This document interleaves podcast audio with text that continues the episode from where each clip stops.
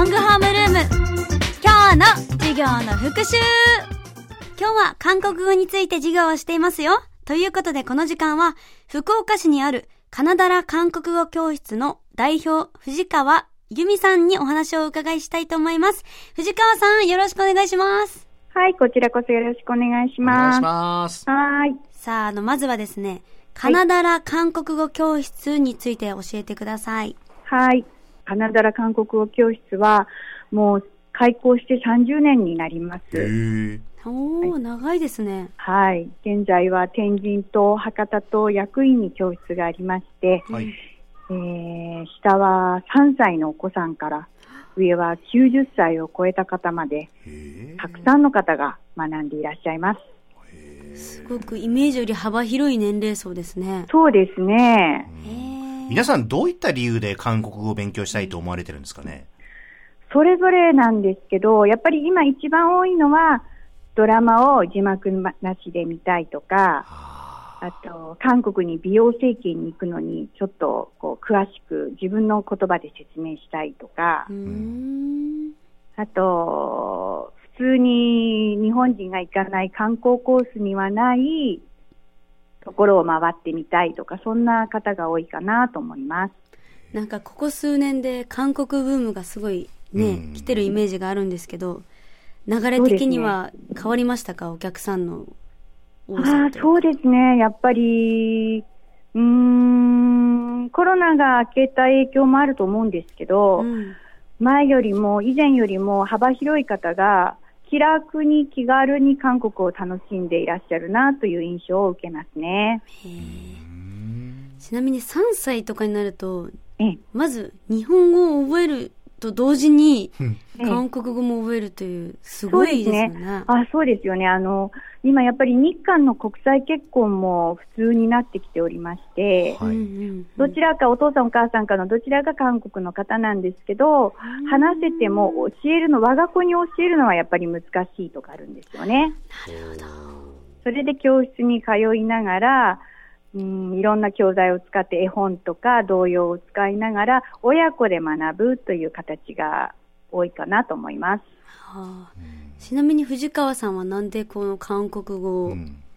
やられてるんですか、私はですね、昔々その昔、まだ日本と韓国が今のように交流が盛んじゃない頃に、うん。たまたま韓国からエンジニアで来てた、キムさんっていう女の子と友達になりまして、うん。それから少しずつ韓国語に興味を持ったんですね。もう40年ぐらい前だと思います。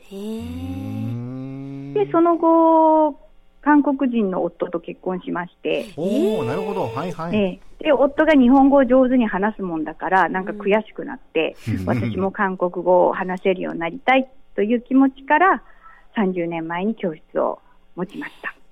韓国になんかずっとご縁があるんですね。みたいですね、振り返ってみると。うん。韓国語って実際学ぶときが最初にこう難しさっていうか、ありますか？何が難しいですか？ん、難しいと考えなくて気楽にでき、外国語だからできなくて当たり前なので、うん。そこはこう失敗を恐れずにチャレンジしていくのがいいんじゃないかなと思いますよ。まず最初の段階として、ええ、文字なのか発音なのかフレーズなのか、なんかどういう覚え方がいいんでしょうか？そうですね。それはもうその人の感性で、例えば、うーん、ドラマが好きな方は、そのままドラマを聞いて、うん文法も意味もちょっと置いといて、そのまんま真似してみてみるとかいうところから入られてもいいですし、うん。理論的にこう、すっきりしないと前に進めないっていう方は、文法をきちっと押さえて、うん。一つ一つ堅実に進まれてもいいと思いますね。うん。あの、登山口が違うだけで、あの、上手に喋りたいという目的、頂上は同じですからね。うん日本人が韓国語を学ぶときに、ええ最初にこう苦戦するところっていうのは何ですか？ああ、それはですね、やっぱりこう、学校で教あの英語教育を受けたときに、うん。その時のちょっと悪い癖、きちんと成文にしないと口から出ないような、そういう用心深さがありますよね。そこが一番つまずきの原因かなと思います。まあ、要は、だからもう失敗は恐れないってことですよね。そうです、そうです。思いついた単語をランダムに口から出し出してみたらいいんですよね。それでやってるうちに最初はブロークンだけど、なんとなくつながっていって、一つのフレーズが生まれてくるので、まずはそのきちんと成分にしなくていいので、言ってみることが大事かなと思います。うーん藤川さんがこうスラスラ言えるようになったまでどのくらいかかりましたか？ああ、今でもまだまだスラスラとはいきませんね。考え考えですけど。へえうん、でも、やっぱり言い慣れてる表現とかは、スラスラといきますよね。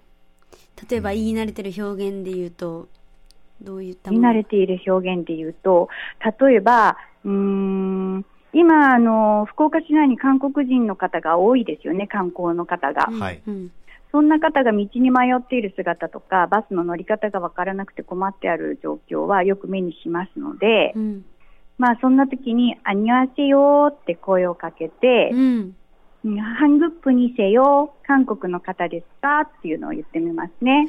うん、韓国の方ですか？ハングップにせよ。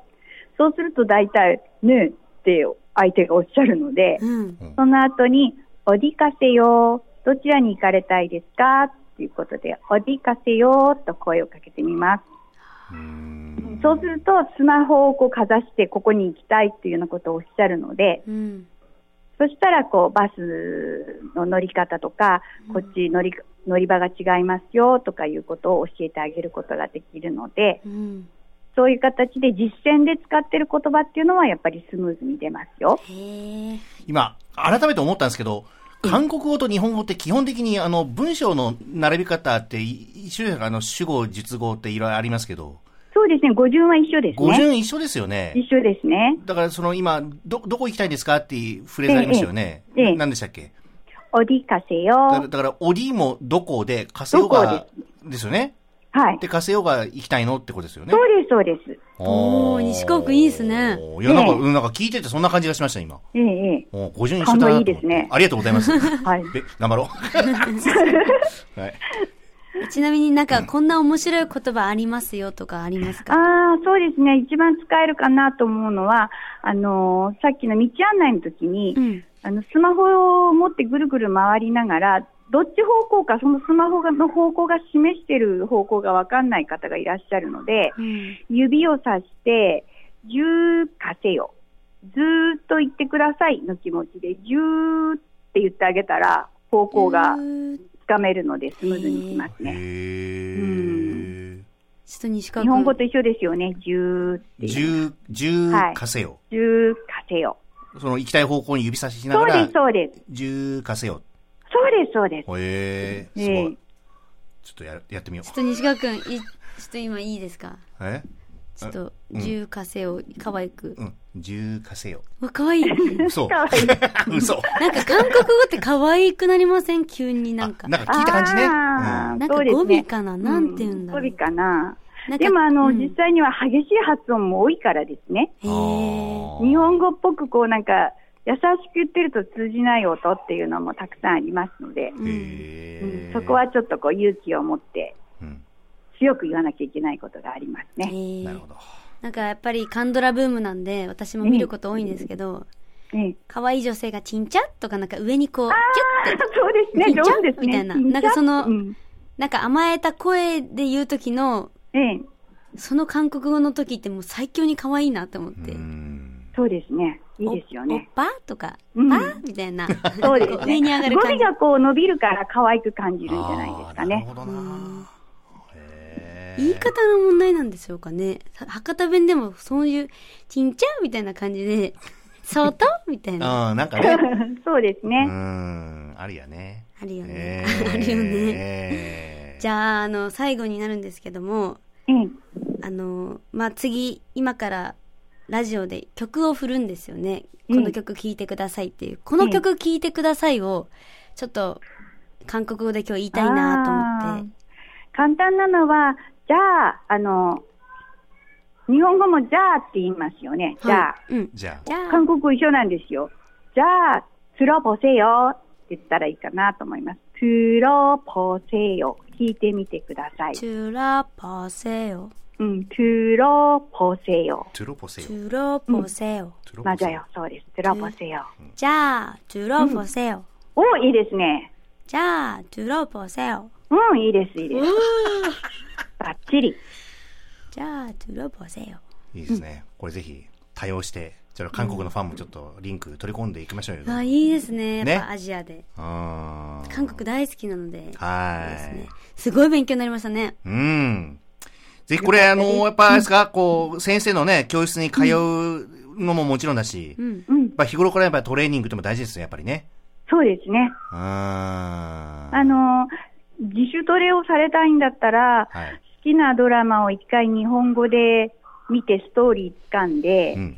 次は、あの、字幕を韓国語に変えて見て、その次は同じシーンを字幕を消して何度も何度も何度も見て聞いてみる。そうすると一つのやりとりなんかは習得しますよね。なるほど。ですよ、ゆみ先生。ちんちゃそればっかりやないか。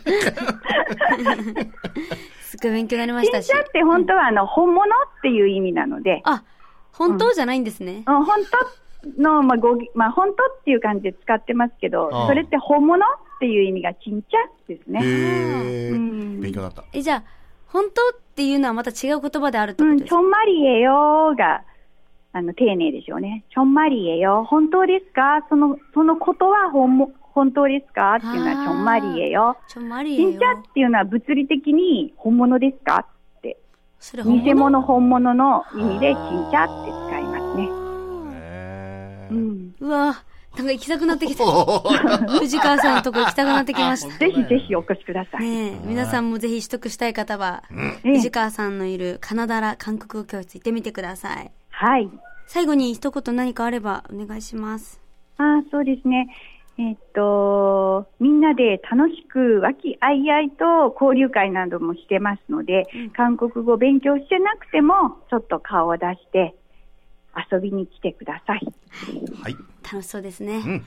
ぜひ遊びに来てくださいということで、この時間は福岡市にあるカナダラ韓国語教室の代表藤川さんに韓国語についてお話しいただきました。藤川さんありがとうありがとうごございまし。ざいましたた。はい、감사합니다。さあ、韓国語を学んだということで、ええ。今日の授業のまとめここで発表したいと思います。はい。韓国語でいきます。いおきます。맛있어요。안녕하세요。 ちんちゃもはや五七五でも何でもないじゃないですか、これ。えちんちゃおっぱーでい。それ笑顔でごまかすのやめてもらえませんじゃあ、トロポセオ。お、来たリンクで、トロポセオ。リンクでお弁当。